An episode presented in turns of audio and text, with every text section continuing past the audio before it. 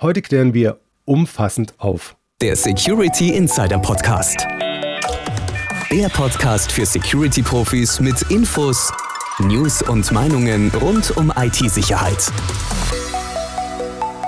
Und hier sind Peter Schmitz und Dirks Rocke. Hallo und herzlich willkommen zum Security Insider Podcast. Für Sie am Mikrofon ist Dirks Rocke und bei mir im virtuellen Studio sitzt wieder Peter Schmitz, der Chefredakteur von Security Insider. Hallo Peter, grüß dich. Hallo Dirk und hallo liebe Zuhörerinnen und Zuhörer.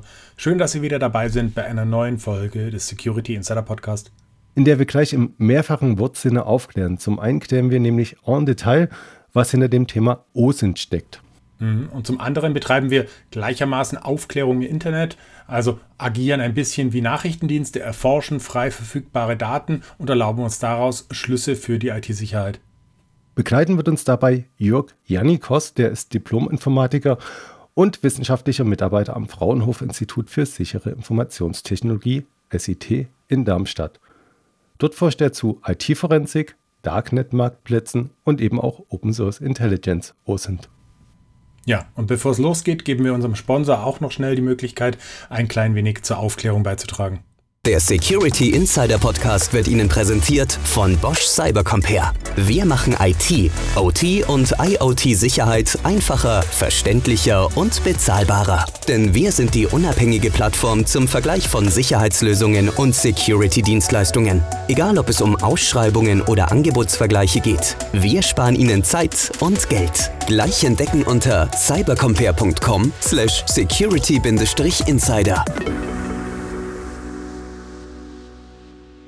Hallo, Herr Jannikos. Schön, dass Sie sich die Zeit für uns und natürlich auch das Thema OSINT nehmen.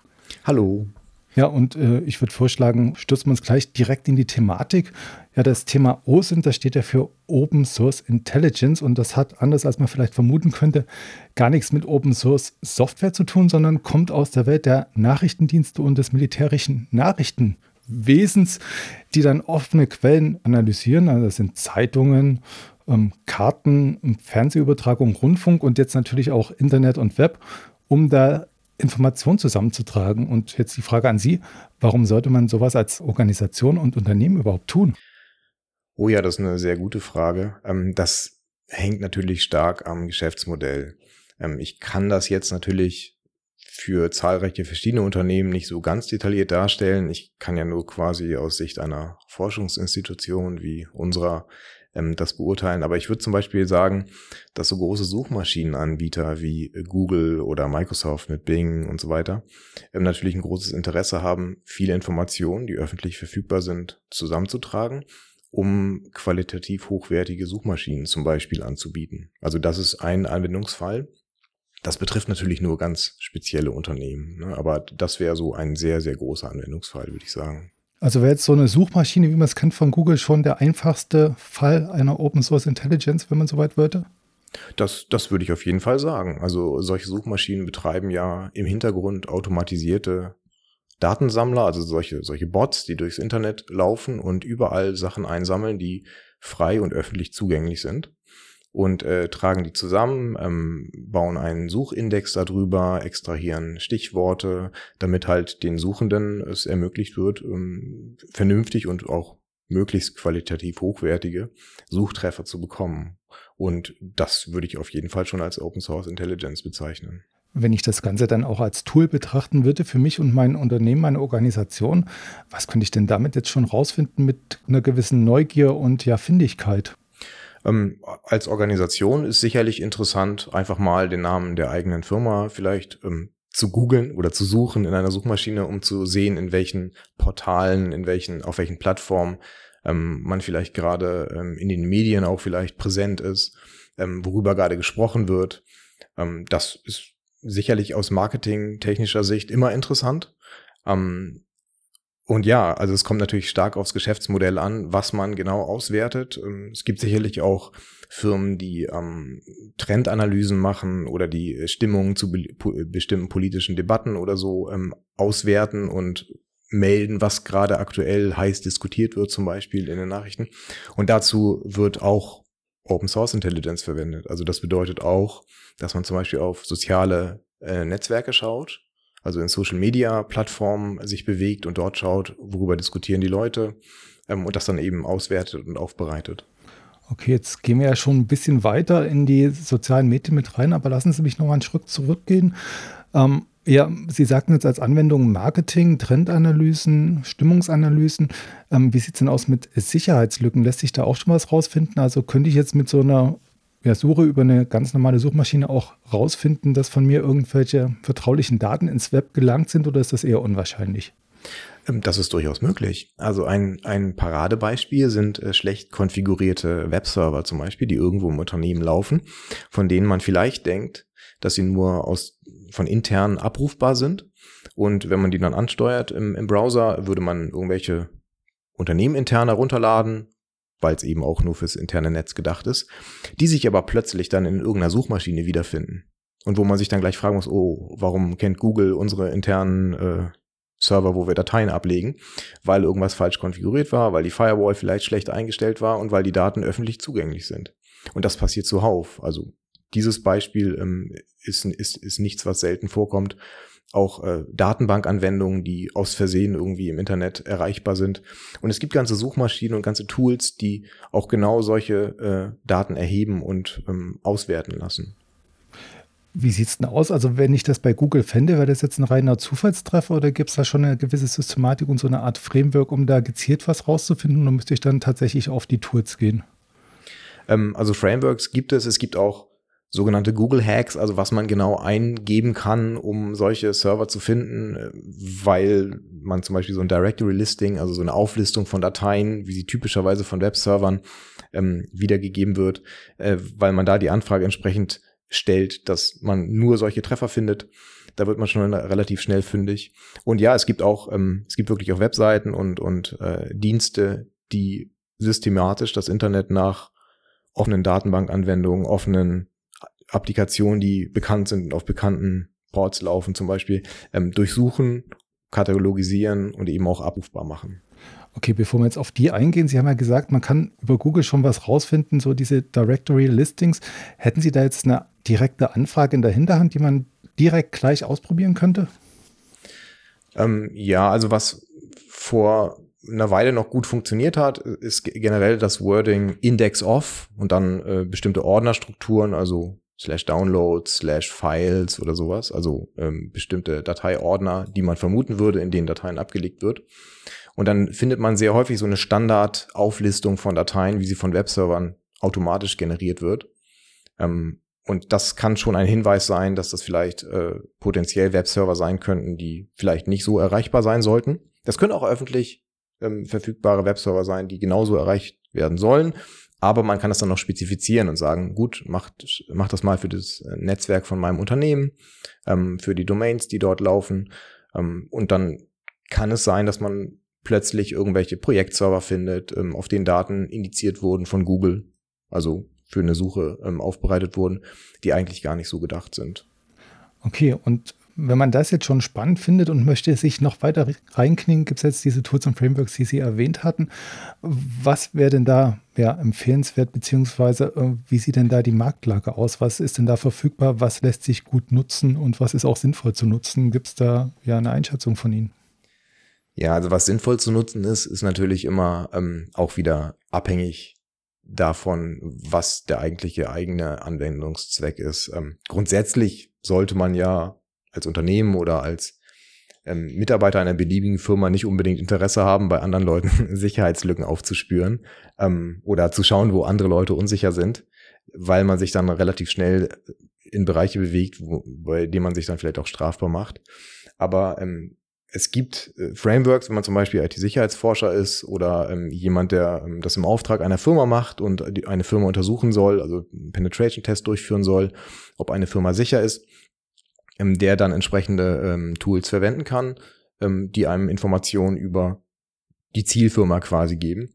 Und äh, ein, ein bekanntes Beispiel, denke ich, ist äh, die Suchmaschine Shodan, die ähm, sehr viele äh, IoT-Devices zum Beispiel in aller Welt ähm, katalogisiert und dort offene Ports, offene, ähm, offen verfügbare Informationen auswertet, zusammenträgt und Informationen eben über diese Devices bereitstellt.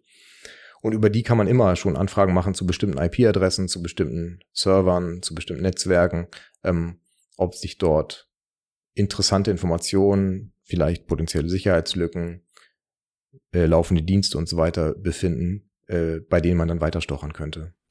Also man konnte das dann auch so einschränken, dass man wirklich nur seine eigenen IP-Bereiche absucht oder bewegt man sich dann schon in eine Grauzone? Ähm, also seine eigenen IP-Bereiche, wenn man zum Beispiel IT-Sicherheitsforscher ist und sagt, ähm, ich, ich möchte mein eigenes Unternehmensnetz testen, das ist ja nochmal ein separater Fall. Ähm, das äh, kann man damit auch machen, kann man natürlich auch mit zahlreichen weiteren Tools, die für ganz spezielle Anwendungsfälle, so Port-Scanning und sowas, ähm, gedacht sind, äh, tun. Ähm, und ja, also man, man, man kann da entsprechende äh, Anfragen stellen und bekommt dann ziemlich zielgenau seine Ergebnisse wieder. Mhm. Okay, Sie beschäftigen sich ja auch äh, intern mit dem Thema, haben wir im Vorgespräch gesprochen und haben Ihre eigenen Tools. Wie stellen Sie das Ganze an? Also Sie werden ja nicht die öffentlich verfügbaren Tools nur nutzen, sondern haben auch eigene. Was, was geht denn da? Genau, also ähm, dazu muss ich vorweg noch sagen, unser, ähm, wir haben als Kernthema ähm, OSINT nicht auf dem ähm, im, im Alltag, dass wir das äh, quasi, wir, wir starten unseren Büro Alltag morgens und, und äh, scannen das Internet auf irgendwelche Schwachstellen ab und wenn wir was gefunden haben und so weiter. Das ist, das ist eben nicht unser Kernthema, sondern wir verwenden das in Forschungsprojekten. Äh, mhm. Und in den Forschungsprojekten ähm, geht es hauptsächlich darum, dass wir eine bestimmte Forschungsfrage haben, ähm, zu der wir öffentlich verfügbare Daten erheben müssen, ähm, um die dann auszuwerten und um zielgenau halt diese Forschungsfrage zu beantworten.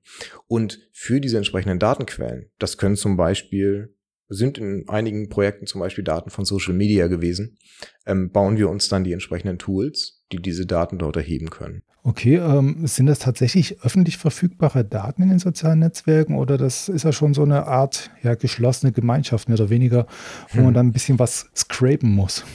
Ja, genau. Also das, das kommt wirklich drauf an. Natürlich gibt gibt's in sozialen Netzwerken auch geschlossene Bereiche, zum Beispiel Gruppen, in die man eingeladen werden muss oder ähm, Freund, Freundeszirkel, in die man irgendwie reinkommen muss oder eingeladen wird oder so. Aber es gibt natürlich auch Profilseiten, die für jedermann tatsächlich öffentlich abrufbar sind.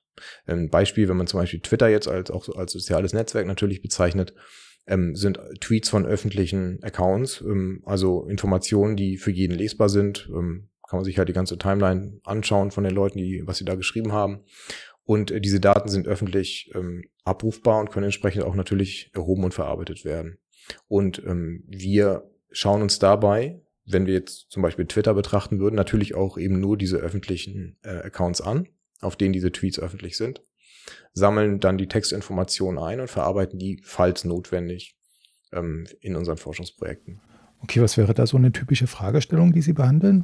Ähm, eine Fragestellung, die allgemein, denke ich, interessant ist, ist, ob es sich bei bestimmten Texten zum Beispiel um Hassrede handelt oder um ähm, radikalisierende Inhalte. Also dass man, dass man zum Beispiel Beschimpfungen hat, die ähm, strafbar sind oder ähm, Verleumdung von Tatsachen, historischen Tatsachen zum Beispiel, mit denen man sich strafbar macht. Ähm, und die Fragestellung ist, ob man sowas automatisiert erkennen kann. Mit dem Ziel, dass man zumindest auch nach deutschem Recht ähm, auf solchen Plattformen solche ähm, Warnungen einbauen kann. Vorsicht, ähm, Sie posten da gerade Inhalte, die äh, strafrechtlich ähm, so äh, ähm, von Relevanz wären ähm, und dass man das dann eben entsprechend unterbindet. Okay, ähm, ich versuche es jetzt noch weiterzudenken in einem Unternehmenskontext. Diese sich dann quasi auch auf diesem Weg eine Art Sentimentanalyse erstellen für Unternehmen, beziehungsweise auch rausfinden, wenn jetzt eine Sicherheitslücke auftauchen sollte in einem Unternehmen, beziehungsweise in einem Zusammenhang mit irgendeiner Software, die ich einsetze, dass das diskutiert wird in den sozialen Medien, also dass ich dann quasi automatisierten Feedback kriege, sobald irgendwie was anders ist als sonst. Also sei es jetzt schlechte ja, schlechtes Marketing für die Firma, ähm, schlechtes Kundenfeedback oder halt auch eine Sicherheitslücke in den Tools, die ich nutze, bevor ich irgendwie eine offizielle Warnung vom Hersteller bekomme. Kann man das auch rausfinden über so eine OSINT-Analyse? Ähm, also, dass grundsätzlich über äh, eine Firma selbst diskutiert wird, ähm, Sentiment-Analyse und ähnliches, das kann man auf jeden Fall. Da gibt es auch Spezialisten, die genau sowas anbieten. Äh, da gibt es auch Firmen, die so, selbst sowas durchführen, äh, die, vielleicht die entsprechende Marketingabteilung oder so, hat auch Werkzeuge für sowas, um auf Twitter zu schauen, wie wird über die eigene Firma diskutiert. Bezüglich Sicherheitslücken ähm, ist das ein interessantes Szenario. Ähm, klar ist das denkbar, dass auf Twitter zunächst über Sicherheitslücken diskutiert wird, über die die Firma vielleicht selbst noch gar nicht Bescheid weiß. Ähm, oder bevor der Hersteller, also Sicherheitslücke eines Herstellers, bevor der Hersteller selbst informiert wird. Das kommt auch immer darauf an, wer die Sicherheitslücke natürlich gefunden hat und wie mit der Veröffentlichung der Sicherheitslücke umgegangen wird. Im Best Case, also im besten Fall ist es ja so, dass man bei einem Empfinden einer Sicherheitslücke dann den Hersteller entsprechend informiert und das Ganze eben ähm, in einem Art Responsible Disclosure Verfahren durchläuft, sodass der Hersteller auch Zeit hat, die Sicherheitslücke zu schließen und dass dann anschließend die Diskussion angestoßen wird und man Details darüber verrät, über eine Sicherheitslücke, die dann eben schon geschlossen wurde. Aber ja, theoretisch ist genau das auch möglich. Ne? Also wenn auf Twitter so, so ein Diskurs stattfindet dazu, dann äh, kann man das durchaus mit den entsprechenden Hashtags vielleicht sogar auch ähm, gezielt äh, sehr gut finden. Sowas wird ja in der Regel dann auch nicht auf Twitter nur diskutiert, sondern eher so im Darkfade dann angeboten auf irgendwelchen eher zwielichtigen mhm. Marktseiten. Haben Sie da eigentlich auch eine Möglichkeit, das zu analysieren? Ähm, ja, genau. Also im Darknet gibt es durchaus auch Angebote von ähm, Software oder von äh, Exploits, also von, von äh, ähm, Tools, die Sicherheitslücken ausnutzen können, auch von ähm, Daten, die von irgendwelcher Malware ähm, in Unternehmen ähm, abgegriffen wurden und dann äh, erst versucht wurde, für diese Daten Lösegeld zu erpressen und dann, äh, die dann veröffentlicht werden. Ähm, die werden dann auch gerne mal im Darknet geleakt. Ähm, genau, solche Inhalte gibt es dort und natürlich gibt es auch Möglichkeiten, genau die dort abzurufen, solange sie eben öffentlich verfügbar sind. Öffentlich in dem Fall heißt, dass man einfach nur Zugang zum Darknet benötigt und nichts weiter, also keine geschlossenen Zirkel kennen muss oder keine Gruppenmitgliedschaft benötigt oder so. Das ist aber auch möglich, ja. Das klingt jetzt so nonchalant, einfach nur Zugang zum Darknet. Ist es tatsächlich so einfach, dass man dann einiges abgrasen kann? Äh, tatsächlich ist es sehr einfach, ähm, vielleicht auch einfacher geworden, weil äh, zahlreiche äh, Anleitungen auch existieren, wie das funktioniert. Wenn man sich vorstellt, wie man im Internet unterwegs ist, ähm, dass man quasi seinen Webbrowser öffnet und gibt eine Zieladresse ein und dann äh, surft man los und, und kann Inhalte konsumieren. Äh, genauso ist das natürlich auch mit dem Darknet. Der einzige Unterschied letztendlich ähm, ist in dem Fall, also wir reden jetzt ja von Tor wahrscheinlich, wenn wir, wenn wir vom Darknet reden, weil Tor das größte bekannte Darknet ist, ist, dass man sich einen anderen Browser runterlädt, den man verwendet und dann gibt man genauso eine Zieladresse ein und kann quasi loslegen und Inhalte da ähm, abrufen. Das funktioniert doch, würde ich sagen, sehr einfach heutzutage. Wie kann ich mir das vorstellen? Ist das so eine automatische Suche jetzt im Sinne einer Suchmaschine oder gehen Sie da gezielt äh, ja die festen Seiten und Marktplätze an? Hm. Ähm, das ist eine gute Frage. Es existiert für Tor natürlich keine so umfassende Suchmaschine wie ähm, wie es zum Beispiel Google ist oder wie wie Microsoft das mit Bing auch äh, macht. Also die wovon den im Internet ähm, existierenden Inhalten schon sehr, sehr viele einfach von diesen Suchmaschinen erfasst werden und auch erfasst werden wollen. Im Darknet gibt es auch einige Suchmaschinen, die bestimmte Inhalte kennen und äh, bei Stichwortsuchen dann auch äh, Rückmeldung geben. Aber wenn man selbst sich vorstellt, wie man so ins Internet geht, also ins normale Internet, ja, nicht ins Darknet, dann gibt man ja auch meistens eine Webseite ein, die man kennt, äh, sei es jetzt Facebook, sei es irgendwie ähm, heise.de, sei es Hacker News oder sei es Reddit oder ähnliches. Ähm, und, und surft Sagen dann Sie dort doch los. am besten securityinsider.de statt jetzt die anderen. Genau, oder Security Insiders, weil quasi zum, zum, als, ähm, äh, finale perfekte Version sozusagen äh, des Surfens würde man bei Security Insider quasi starten. Richtig. Ähm, nee, aber genau, äh, genau da, darauf kommt es an, dass man weiß, wo man eigentlich hingeht und bei Leuten, die im Darknet unterwegs sind, die wissen dann eben auch, ähm, welche Webseite sie ansurfen möchten. Das ist dann vielleicht eine Webseite, die auf weitere Webseiten verlinkt. Oder vielleicht auch einfach ein bestimmter Marktplatz, auf dem man Dinge kaufen möchte oder ein Chatforum, auf dem man anonym kommunizieren möchte und so weiter. Okay, wissen Sie das auch oder äh, tasten Sie sich da langsam vor und entwickeln quasi Ihre eigene Suchmaschine, mit der Sie das abcallen? Also dahin zieht jetzt die Frage. Mhm. Das ist, da ist beides der Fall. Also wir kennen natürlich einige Einstiegspunkte, die bekannt gemacht wurden, auch von den ähm, Administratoren oder von den Hostern von diesen Webseiten im Darknet. Ähm, denn jeder Marktplatz muss ja Bekanntheitsgrad mindestens in dem Sinne erlangen, dass er seine eine Webseite, über die er, also Webadresse, über die er erreichbar ist in, in Tor, bekannt macht. Und ähm, die kennen wir und da gibt es auch Seiten, die sowas ähm, indizieren und äh, auflisten. Und natürlich können wir auch die Suchmaschinen im Darknet ähm, verwenden, um weitere Seiten zu finden oder einfach äh, Links auf weitere Seiten einzusammeln, so wie das ja auch die Google-Bots oder die Microsoft-Bots oder so unter der Haube auch tun für ihre eigenen Suchmaschinen. Also solche Sachen lassen sich stetig ähm, weiterfinden und also neue Seiten lassen sich weiter erschließen damit.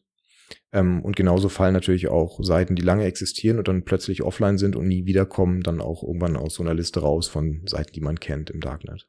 Von welchem Aufwand würden wir jetzt eigentlich reden? Also wenn ich Ihnen sage, gucken Sie mal, mein Unternehmen heißt ja so und so, gibt es da was im Darknet, was jetzt angeboten wird an Datensilos oder whatever? Kann ich da zu Ihnen kommen direkt und Sie suchen dann welchen? Ähm, ja, das, das äh, das könnten wir machen. Ähm, bei uns ist es so, dass wir natürlich schon eine gewisse Anzahl von bestimmten Seiten kennen, mhm. auf denen wir dann eben nachschauen könnten. Würde man von Null anfangen, ähm, weil Sie nach Aufwand gefragt hatten, dann würde man natürlich erstmal Einstiegspunkte benötigen, auf denen man sich umschaut, ob Informationen über das eigene Unternehmen dort vorhanden ist und ähm, sich von dort aus weiterhangeln, also weitere Einstiegspunkte versuchen zu finden, die man dann auch einzeln abfragt. Und so würde man, also man müsste irgendwann diesen Ursprungsdatenbestand wo man ähm, nachschaut, einfach aufbauen und, und gucken, ob man dort fündig wird. Ich versuche das jetzt gerade zu fassen, welche Datenmenge das dann sein könnte, was da einfällt und wie lange sowas dauert, bis man sich dann tatsächlich durchgehangelt hat. Oh ja, das ist, äh, das ist sehr davon abhängig, wie gut die einzelnen Seiten auch erreichbar sind. Ähm, ein, ein großer ähm, Nachteil von, von dem Tor Darknet im Vergleich zum normalen Internet ist, dass es doch noch deutlich langsamer ähm, vonstatten geht, sich dort äh, zu äh, bewegen. Ähm, also während man heute gewohnt ist, dass jede Webseite innerhalb von wenigen Sekunden, wenn überhaupt, ähm, lädt, ist es halt bei Tor durchaus so, dass einige Webseiten sehr, sehr lange benötigen, bis sie geladen sind. Und dann erst die ganzen Inhalte ähm, dort zu äh, analysieren, die Links zu extrahieren auf weitere Webseiten, ähm, sich da irgendwie durchzuhangeln. Das kann dauern und ist extrem abhängig wirklich von einem entsprechenden Dienst. Es gibt auch Seiten, die auch in Tor sehr schnell laden und es gibt welche, die sind extrem langsam oder auch nur sehr selten online. Ähm, das ist also schwer, da eine Abschätzung zu geben. Gibt es irgendwie ein Beispielszenario, was Sie schon mal durchgegangen sind, wo man so, so eine Idee wenigstens herkriegt, äh, was dies und das an Aufwand verursachen würde? Ja, also wir können nicht konkret nennen, was wir schon für Suchen genau im Darknet gemacht haben. Im Rahmen von unseren Forschungs- ähm, äh, Projekten, die wir gemacht haben, kann man doch durchaus einige Sachen nennen. Ich glaube, ein Beispiel ist zum Beispiel, dass wir uns ähm, verschiedene Darknet-Marktplätze angeschaut haben, die mittlerweile auch offline sind. Unter anderem, weil die entweder, wenn die Administratoren den Marktplatz abgeschaltet haben oder weil die Marktplätze dann von Strafverfolgungsbehörden abgeschaltet wurden. Und auf diesen Marktplätzen haben wir ähm, die dort angebotenen Inhalte vollständig erfasst, um einfach zu schauen, was, was sind da für Inhalte, die angeboten werden. Und das äh, Einsammeln dieser ganzen Inhalte kann je nach Marktplatz ähm, von wenigen Stunden für die gesamte Webseite bis zu mehreren Tagen für die gesamte Webseite dauern. Das war auch bei uns so. Also je nach Marktplatz, je nachdem, wie schnell der geladen hat, hatten wir zwischen wenigen Stunden und mehreren Tagen für fünfstellige Anzahl von Angeboten ähm, da entsprechende Aufwände, da die Daten zu sammeln wenn man so einen Marktplatz anschaut, also sei es jetzt im Dark Web oder im offenen Web, das ist ja dann immer so, so ein Deep Link, oder? Also man muss sich dann immer durcharbeiten, mehr oder weniger einzeln durch jedes Angebot. Nee, nicht ganz. Also man braucht im Prinzip für solche Darknet-Marktplätze die Webseite dieses Marktplatzes, also die, die Webadresse. Das ist für Tor eben so eine .onion-Adresse, die man äh, ansurfen mit und auch nur mit dem Tor-Browser kann man diese Adresse eben ansurfen. Und wenn man sich auf der befindet, dann sieht man da eine Webseite, die schon sehr ähnlich zu Angeboten aussieht, wie man von Amazon kennt oder von eBay oder so. Es sind einfach Portale, auf die man navigieren kann. Da hat man Produktkategorien, kann sich durch die einzelnen Seiten dieser Produktkategorien durchklicken und dort auch eben die entsprechenden Anbieter finden, die da ihre Produkte anpreisen und könnte dann theoretisch per Bitcoin oder ähnlichen Kryptowährungen einkaufen. Also man müsste ähm, bräuchte keine Deep Links auf die Angebote, sondern könnte dann einfach über die Seite navigieren, wie man das auch als Mensch das machen würde. Ich meine jetzt eher so, dahinter steht da meistens eine Datenbank, die dann immer ein bisschen arbeiten muss und wenn man das systematisch abfragt, dann könnte ich mir vorstellen, das weckt dann auch tatsächlich den Argwohn des Anbieters, der es dann vielleicht unterbinden könnte. Ist das ein Problem, was in der Praxis auftritt oder? Das ist auch, ja, es ist sehr, sehr gut, sehr gut ähm, überlegt. Das ist im Internet tatsächlich ähm, ein Problem, also im Internet Querstrich Clearnet, eben nicht im Darknet. Im Darknet ist ja gerade, ähm, also ein wesentliches Merkmal fürs Darknet ist ja, dass man sich anonym ähm, dort bewegt. Und das bedeutet, dass sowas wie eine IP-Adresse ähm, oder ähm, ähnliches Tracking der verschiedenen Leute, die diese Webseite, die eigene Webseite, die man vielleicht anbietet dort, abfragen, dass das gar nicht ohne weiteres möglich ist. Also man kann nicht einfach sagen, ähm, hier ist eine IP-Adresse, die greift ständig unseren gesamten Datenbestand ab, die blocken wir jetzt einfach mal. Mhm. Das geht eben nicht so leicht und ähm, da hat man dann Vorteile, dass man dort relativ, ich sag mal, ungestört ähm, äh, Daten einsammeln kann und sich ein Bild darüber zum Beispiel in dem Fall verschaffen kann, was für Angebote auf solchen Marktplätzen existieren. Ist ja tatsächlich interessant, dass es dann auch Vorteile hat für Sicherheitsforscher. In dem Fall genau, ja. Also wenn man sich ein Bild darüber machen möchte, dann sind die Sicherheitsmaßnahmen, die die Seitenbetreiber selbst auf diesen Marktplätzen im Darknet äh, treffen können, eben nicht so äh, mächtig und nicht so umfangreich, wie es im Clearnet, also im normalen Internet, der Fall wäre. Mhm. Wenn wir jetzt die ganzen Daten eingesammelt haben, dann haben wir erstmal so, so eine eigene Datenbank für uns selber, so einen riesen Datenhaufen. Was machen Sie denn damit? Das muss ja auch irgendwie ausgewertet werden. Welche Tools setzen Sie da ein? Das kommt total darauf an, was für Daten wir ähm, überhaupt, also was die Zielfragestellung für uns war. Ähm, wir bauen uns meistens unsere Tools einfach selbst. Also wir benutzen einfach eine Programmiersprache, äh, schreiben uns unsere Tools, die uns eine Auswertung zum Beispiel macht über ähm, Kommentare von bestimmten Händlern auf solchen Marktplätzen. Und dann kriegen wir eine Auswertung dafür, wie viel von diesen ähm, Kommentaren sind positiv, wie viel eher negativ, anteilig und so weiter.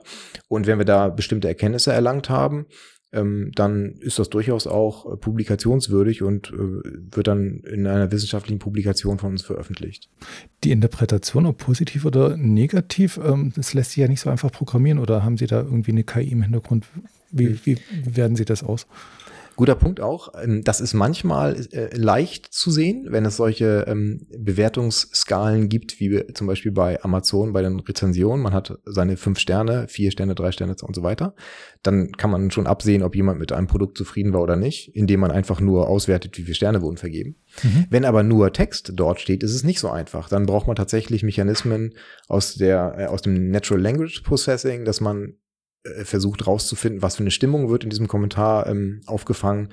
Ähm, sind die Nutzer, die dort kommentieren, eher positiv, eher negativ gestimmt und ähm, muss das darüber dann auswerten. Und das, da würde man dann auch Machine Learning zum Beispiel einsetzen. Also solche Mechanismen, die trainiert sind darauf, so, solche Stimmungen zu erkennen.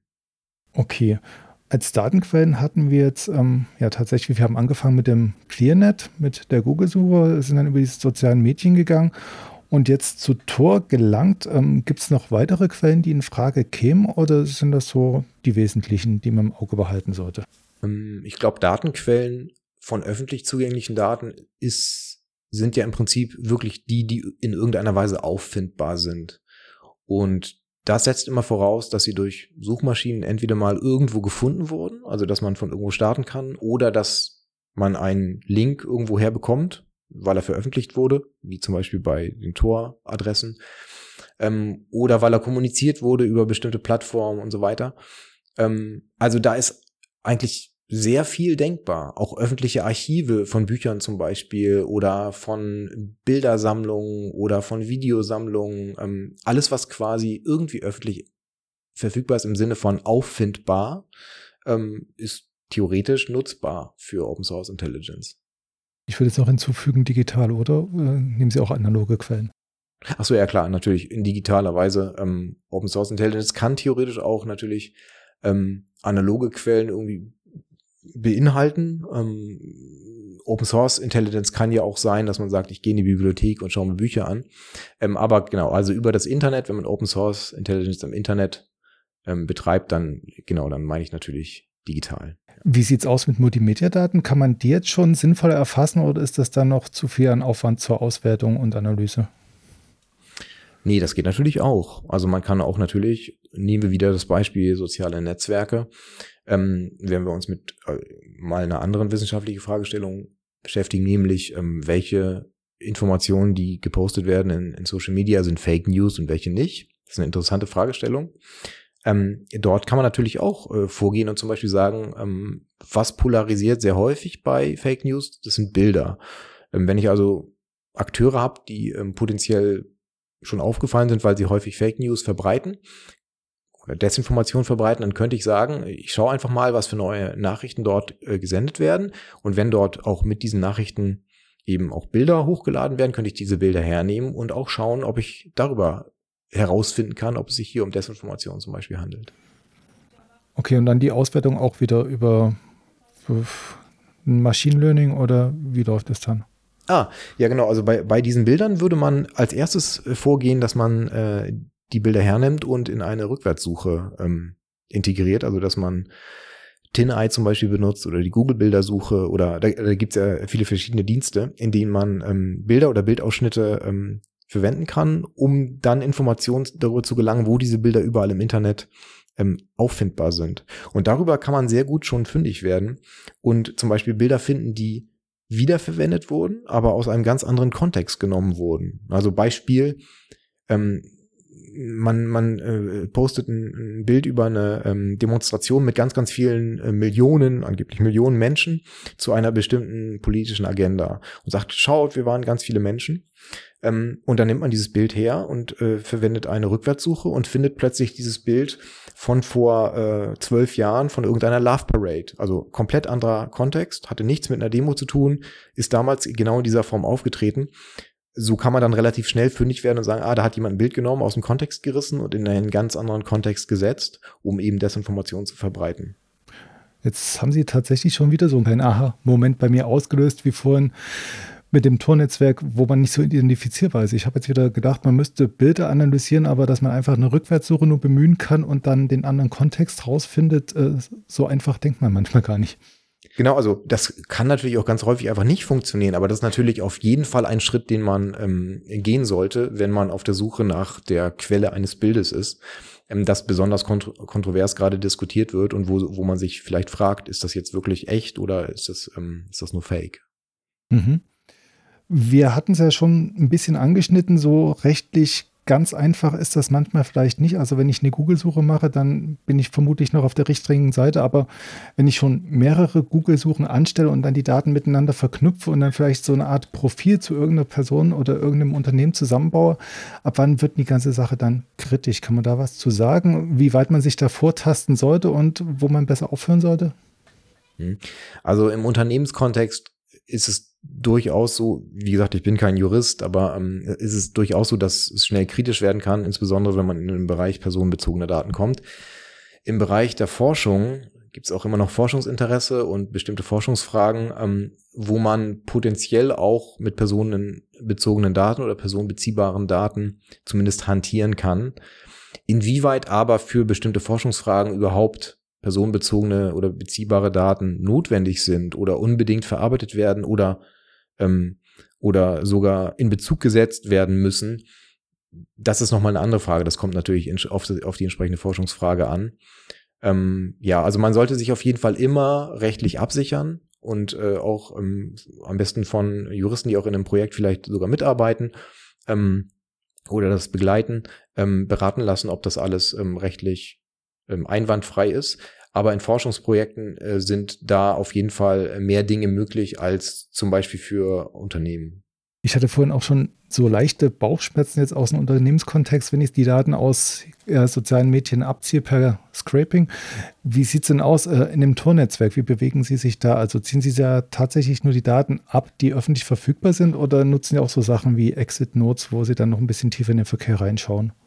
Ah, äh, nee, genau. Also das, das machen wir nicht. Ähm, das ist auch in der Hinsicht zumindest kritisch, dass wenn man einen Exit Node betreibt, ähm, dass man sehr schnell auch selbst ins Visier von zum Beispiel Strafverfolgung ähm, gelangen kann. Zumindest auch in Deutschland ist das schon der Fall gewesen. Also es gibt Fälle, wo Leute Exit Nodes betrieben haben wo dann die Polizei vor der Tür stand und die entsprechenden Server beschlagnahmt hat, weil über diese Exit Notes dann auf Seiten mit strafbarem Inhalt zugegriffen wurde oder so. Und dann brauchte man da Auswertung oder man hatte halt nur diese IP des Exit Notes gesehen, der dann auf diesen Inhalt zugegriffen hat ähm, und hat dann entsprechende Schlüsse gezogen.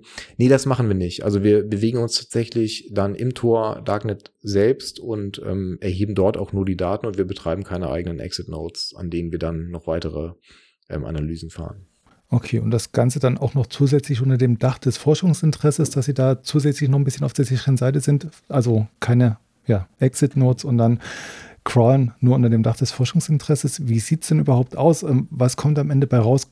Bieten Sie eine konkrete Dienstleistung an? Kann man das tatsächlich anfragen oder äh, haben Sie sich jetzt tatsächlich nur der Wissenschaft, dem Erkenntnisgewinn beziehungsweise dem Verkauf von irgendwelchen Algorithmen dann verschrieben? Genau, also unser Hauptinteresse ähm, ist natürlich Forschungsinteresse. Ähm, natürlich machen wir auch Auftragsforschung, aber ähm, wir wollen einen wissenschaftlichen Erkenntnisgewinn haben und wir, dazu hatten wir auch ein, ein größeres Projekt, was sich explizit mit Forschung im Darknet beschäftigt hatte, das jetzt gerade abgeschlossen wurde. Trotzdem äh, würden wir, können wir äh, auch sagen, dass wir anbieten, ähm, Recherchen im Darknet durchzuführen. Ähm, und wenn jemand sagt, ähm, kann es sein, dass zu unseren Produkten Sicherheitslücken im Darknet irgendwie ähm, existieren, dann äh, könnte man zum Beispiel überlegen, ob man da gemeinsam eine Lösung findet, dort entsprechend zu suchen in den Seiten, die wir kennen und vielleicht auch in mehr Seiten, um dort irgendwie fündig zu werden. Aber das ist natürlich nicht unser Kernfeld. Also es ist nicht so, dass, dass wir quasi alle Lösungen, die wir entwickeln, die äh, im Darknet ähm, Daten erfassen können, mit dem Ziel ähm, entwickeln, äh, ein, ein Produkt oder eine Dienstleistung entsprechend zur Verfügung zu stellen. Okay. Sie haben jetzt erwähnt, das große Projekt im Darknet. Wollen Sie dazu noch ein bisschen was sagen? Ach so, ja, genau. Das, das war das ähm, äh, Projekt Panda. Äh, in dem äh, Projekt haben, haben äh, verschiedene ähm, interdisziplinäre ähm, Bereiche zusammengearbeitet. Unter anderem ähm, Soziologie, Psychologie, ähm, Rechtswissenschaften und so weiter. Also Panda bedeutet Parallelstrukturen, Aktivitätsformen und Nutzerverhalten im Darknet. Und das sind auch ähm, so ein bisschen die Kernpunkte, die äh, betrachtet wurden. Also da, wir haben uns wissenschaftliche Fragestellungen zu vielen Bereichen angeschaut, nicht nur eben aus der Informatik, wo wir geschaut haben, wie sieht's mit der technischen Sicherheit von Tor aus. Tor hatte ja auch in den vergangenen Jahren öfter mal ähm, ein paar Punkte, wo man ansetzen konnte, um zum Beispiel Leute zu de-anonymisieren oder potenzielle Sicherheitslücken, wo dann auch nachgebessert wurde. Sondern es ist ja auch generell interessant, was das Darknet ähm, für ähm, für den, den Bürger, die Bürgerin oder so ausmacht. Ähm, wie nimmt man das Darknet wahr? Wie wird es in den Medien behandelt? Und das sind Fragestellungen, die wir uns, ähm, mit denen wir uns da auch beschäftigt haben. Oder zum Beispiel auch, wie sieht's mit den äh, rechtlichen Gegebenheiten bei Ermittlungen im Darknet aus oder so? Also zum Beispiel aus den Rechtswissenschaften. Das ist ja ein riesen Potpourri, da ähm, nagel ich Sie hm. jetzt auch lieber nicht auf ein Ergebnis fest. Ja, also das, das Projekt ähm, ist äh, ein Projekt gewesen, das im Kontext der wissenschaftlichen Nachwuchsförderung ähm, angelegt war. Und das Ziel war schon, dass die entsprechenden ähm, Personen, die sich in den Fachbereichen mit den Fragestellungen beschäftigen, dann zum Beispiel auch eine Dissertation dazu schreiben, ähm, sich also ganz intensiv damit beschäftigen und dann entsprechend promovieren dazu. Ähm, deswegen kann ich natürlich auch Ergebnisse ich selbst war auch nicht Teil des Projekts, also nur, nur ähm, begleitend äh, in dem Projekt aktiv, ähm, kann ich da jetzt auch nicht so detailliert bestimmte Ergebnisse äh, wiedergeben. Aber ähm, es gibt äh, zahlreiche Veröffentlichungen in dem Projekt und genau, also insgesamt war es ins, äh, ziemlich spannend, zumindest was wir da auch von technischer Seite sehen konnten. Das klingt auch tatsächlich spannend ich werde wahrscheinlich auch mal einen Blick drauf werfen, wenn ich das irgendwo finde. Ich suche dann gleich mal ganz Open Source Intelligence-like nach Panda-Projekt. Mhm. Und ähm, ja, ich danke Ihnen erstmal für das interessante Gespräch. Und was ich jetzt von Ihnen natürlich noch bräuchte, wären ein paar Worte zu Ihrem Lebenslauf, also dass wir wissen, wer Sie sind und natürlich auch noch ein Bild, dass unsere Hörer und Leser Sie auch sehen, dass wir auch wissen, mit wem wir gesprochen haben. Ja, gerne. Also einen kurzen Lebenslauf ist kein Problem. Ähm, das Bild würde ich eher weglassen. Ich bin da ähm, immer relativ äh, bedacht auf Privatsphäre und versuche möglichst wenig Bilder von mir im Internet kursieren zu lassen. Insofern, wenn es okay ist, dann würde ich es gerne weglassen. Ja, haben Sie da schon negative Erfahrungen gemacht oder sind das die Erfahrungen aus Ihren OSINT-Projekten, weswegen Sie das Bild weglassen? Ja, vielleicht, also negative Erfahrungen habe ich nicht gemacht, weil ich eben, wie gesagt, äh, versucht zu verhindern, Bilder von mir großartig im Internet zu verteilen. Ähm, Erfahrungen im OSINT-Bereich, ja, kann man, denke ich, schon da mit einfließen lassen, wenn man eben weiß, was so alles möglich ist und wo überall Daten erfasst werden, in welcher Form und wie umfangreich. Dann denkt man da vielleicht so ein bisschen um, aber es liegt auch einfach vielleicht ein bisschen an meinem Namen, weil man relativ leicht eben über meinen Namen eine Person findet und ähm, dann, wenn dann halt auch ein Bild dranhängt, also man wird auch Bilder finden, aber ähm, genau, ich versuche das halt so ein bisschen einzuschränken. Ich muss sagen, die Sache mit dem Namen kann ich ganz gut nachvollziehen, aber Sie sind dann tatsächlich einer der wenigen Menschen, die überhaupt kein Bild von sich im Internet haben, beziehungsweise nicht zuordnenbar zum Namen. Ja, also gut, wie gesagt, das ist nicht der Fall. Es gibt tatsächlich alte Bilder von mir im Internet, aber eben nur sehr wenige.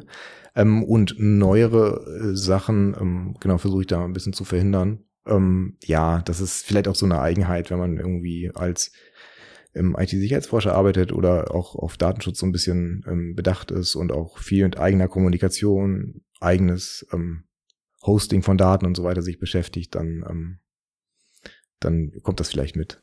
Wobei eigenes Hosting alleine würde ja auch noch nicht reichen. Also es würde ja Google dann trotzdem noch finden, wenn es irgendwo wäre. Ja, es variiert. Also natürlich findet Google pauschal erstmal neue Webadressen, ähm, die irgendwie im Internet auftauchen. Aber da kann man ja relativ zügig ähm, sich zum Beispiel einen Link ausdenken, den Google dann nicht einfach so erraten kann, unter dem man dann zum Beispiel ein Bild für Freunde oder so hochlädt. Und das würde dann auch von Google nicht gefunden werden. Also Google versucht nicht irgendwie jegliche Bilder auf einem Webserver zu brute forcen oder sowas oder jegliche Links auf, auf Bilder. Äh, insofern ist es schon möglich, darüber Daten irgendwie an Bekanntenkreis, Freundeskreis oder so zu verteilen, auch vielleicht eigene Fotos, aber eben so, dass Google die nicht finden kann. Das geht schon. Das ist ja dann, das scheint mir ein bisschen durchdachter als diese einfache Robots-Text, wo man einfach nur die Indizierung ausschaltet. Also sie haben dann wirklich einen speziellen verschlüsselten Link, den wirklich nur ihre Kumpels kennen. Ja, vielleicht nicht verschlüsselt, sondern es reicht ja völlig, wenn man einfach äh, ein Unterverzeichnis bei seinem Ordner erstellt mit so Zufallsbuchstaben drin, die halt nicht so leicht zu erraten sind.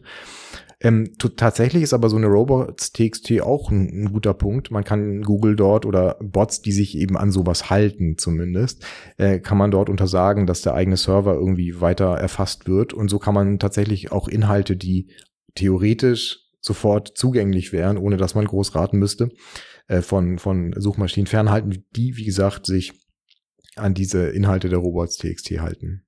Das ist echt total spannend, dass sie die dieses OSINT-Konzept nicht nur ja beruflich erforschen, sondern auch privat leben und dann die richtigen Konsequenzen für sich rausziehen. Ja, das, das kann so ein bisschen spannend sein, kann aber auch manchmal für andere natürlich auch ein bisschen nervig sein. Ne? Also wenn es immer heißt, ah, warum benutzt du kein WhatsApp oder warum bist du nicht auf Instagram oder so, ähm, dann ja, dann muss ich halt immer irgendwie rumdrucksen und sagen, na ja, das ist irgendwie nicht so meine Plattform und ich mag meine Daten lieber bei mir behalten oder unter meiner Kontrolle zumindest. Und ähm, genau, aber ja, ist auf jeden Fall ein bisschen Teil von mir. Also Hut ab, so ein bewusster Umgang mit den eigenen Daten, das, das halte ich schon für vorbildlich und vielleicht sogar nachahmenswert. Ja, also ähm, ich bin zumindest relativ ähm, gut noch damit gefahren, wie weit das dann geht, also wie lange man sich welchen Diensten dann wirklich entziehen kann, ohne dass ähm, man irgendwie von Kommunikation ausgeschlossen wird. Das ist auch immer eine individuelle Sache. Also spätestens, wenn man vielleicht Kinder hat und dann die Elterngruppen organisieren sich über WhatsApp und man ist der Einzige, der sagt, nee, ich nehme kein WhatsApp, dann wird es vielleicht auch schwierig. Aber ähm, solange das halbwegs funktioniert, ähm, bin ich ganz glücklich so. Und ähm, bisher hat es geklappt. Prima, das nehme ich doch jetzt als Schlusswort. Dankeschön. Ja, vielen Dank auch. Das war der Security Insider Podcast. Der Podcast für Security-Profis mit Infos, News und Meinungen rund um IT-Sicherheit. Und falls Sie nicht sicher sind, ob Sie wirklich sicher sind, besuchen Sie cybercompare.com/security-insider.